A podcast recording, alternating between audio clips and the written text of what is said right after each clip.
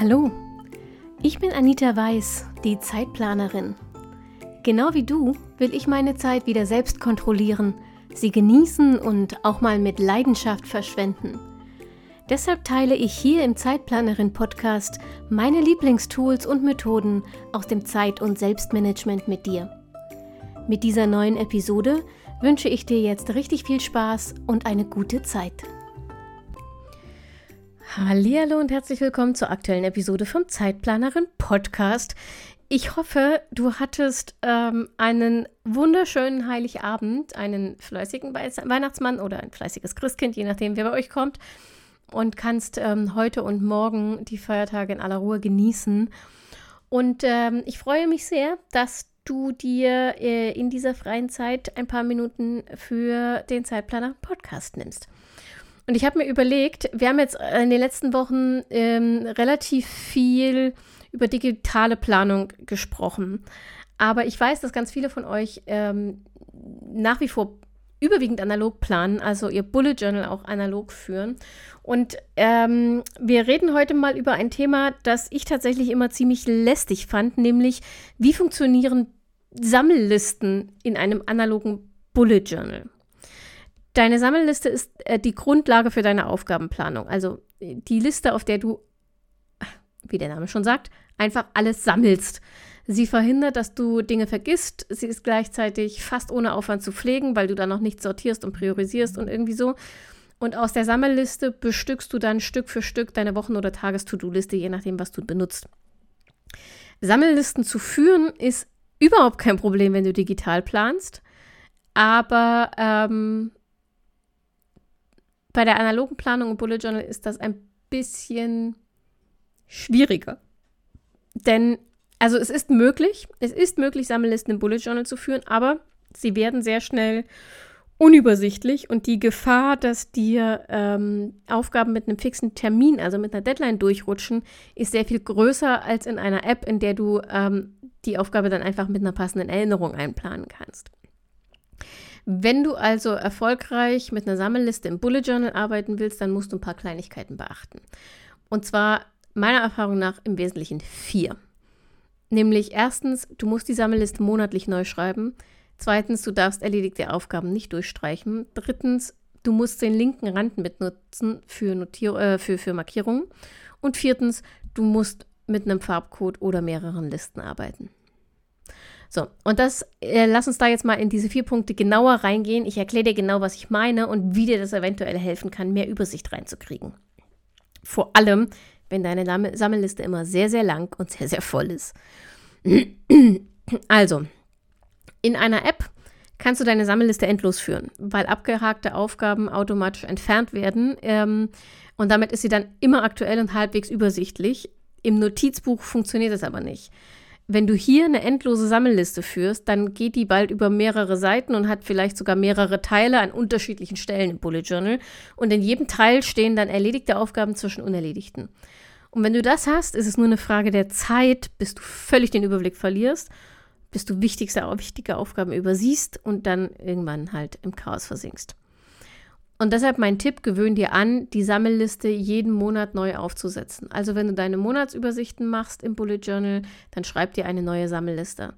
Dafür gehst du die Sammelliste des vergangenen Monats durch, überlegst dir bei allen noch unerledigten Aufgaben, ob du die wirklich noch erledigen musst oder ob du sie auch einfach unter den Tisch fallen lassen kannst. Und bei denen, die du überlegen musst, überträgst du sie auf die neue Liste im neuen Monat. Wenn du sie nicht willst, dann natürlich streichst du sie halt einfach weg. So, wichtig, lass dir für deine Sammelliste ausreichend Seiten frei, bis du den Rest deines Dailies, äh, dein, deines äh, Monthlies aufsetzt. Ich weiß, das ist nicht im Einklang mit der Original Bullet Journal Methode. Eigentlich lassen wir keine Seiten frei. Wir, wir nehmen das Bullet Journal, wie es kommt und schreiben einfach weiter. Aber bei, gerade bei deiner Sammelliste finde ich es eklatant wichtig, dass die am Stück im Notizbuch steht damit du den Überblick behalten kannst. Wenn du wild hin und her blättern musst, um deine einzelnen Teile deiner Sammelliste zu finden, ist die Gefahr einfach zu groß, dass du den Überblick verlierst. Und da alle Aufgaben, die im Laufe des Monats neu hinzukommen, auch erstmal auf der Sammelliste landen, brauchst du genug Platz. Also lass dir genug Seiten frei. Zweiter Tipp, nicht streichen.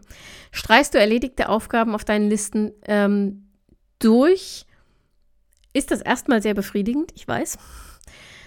Aber es ist bei einer analogen Liste nicht die beste Lösung, vor allem wenn du relativ eng schreibst.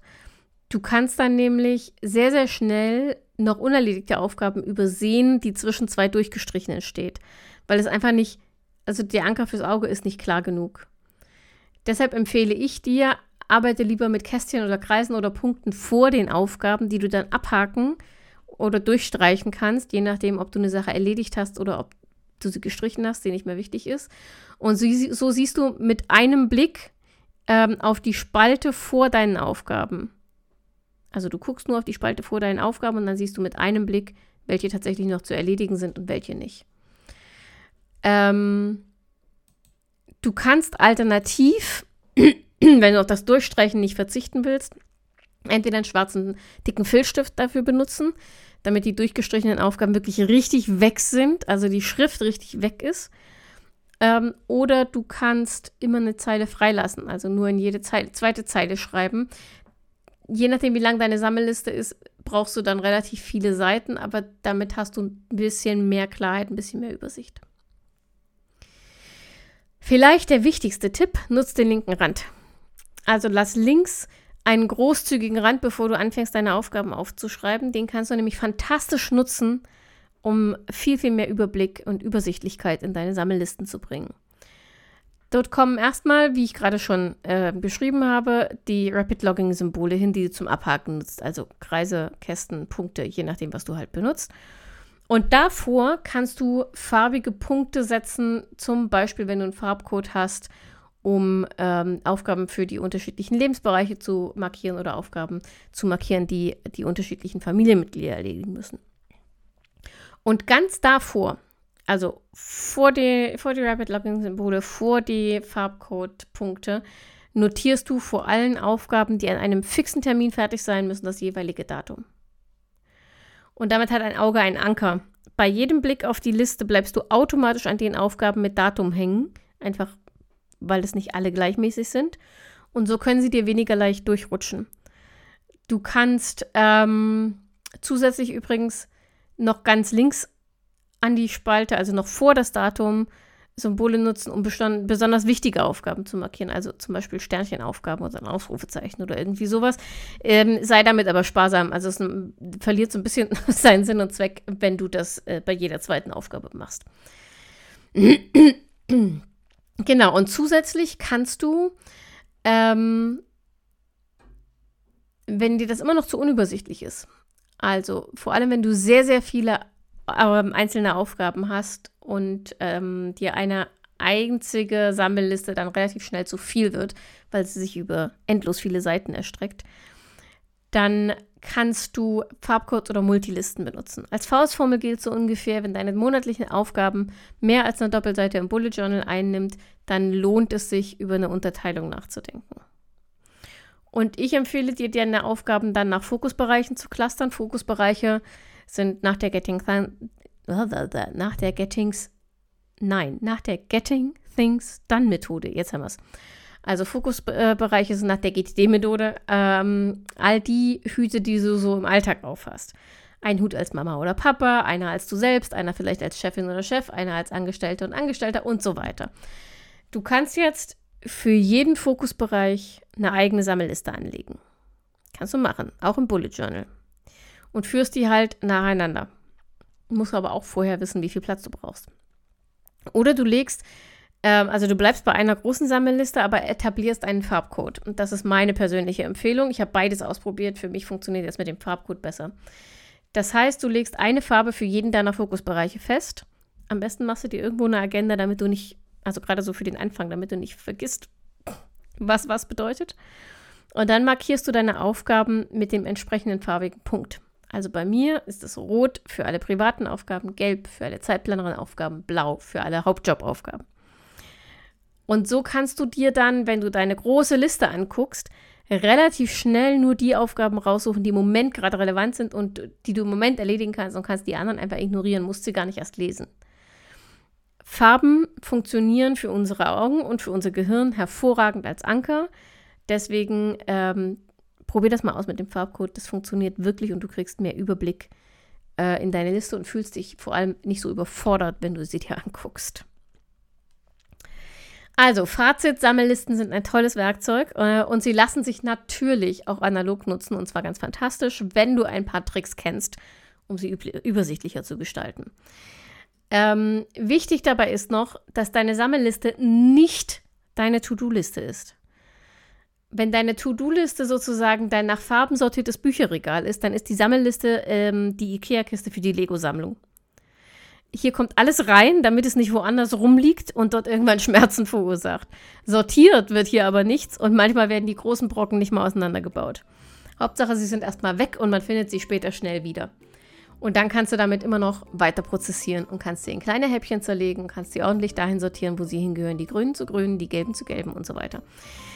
Mm, deine Sammelliste ist dafür da, um deinen Kopf freizukriegen und die Dinge irgendwo aufzuheben, wo du sie garantiert wiederfindest, wenn du sie brauchst. Mehr nicht. Für alles andere haben wir andere Werkzeuge, die dafür viel besser geeignet sind. So, wenn du ähm, Fragen zur Sammelliste hast oder mir erzählen magst, wie deine eigene Sammelliste funktioniert, ähm, wie du das umgesetzt hast, dann komm gerne mal auf Instagram, Zeitplanerin. Da gibt es einen Post zu dieser Episode und in diesem Post freue ich mich riesig, wenn du deine eigenen Erfahrungen teilst oder deine Fragen postest. Dann antworte ich dir natürlich auch direkt. Und ansonsten hören wir uns ähm, nächste Woche. Nächste Woche ist schon 2024.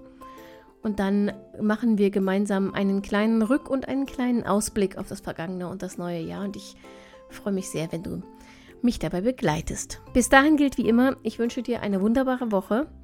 Genieß die freie Zeit, wenn du sie dir hast. Pass auf dich auf, bleib gesund und denk immer daran, deine Zeit ist genauso wichtig wie die der anderen.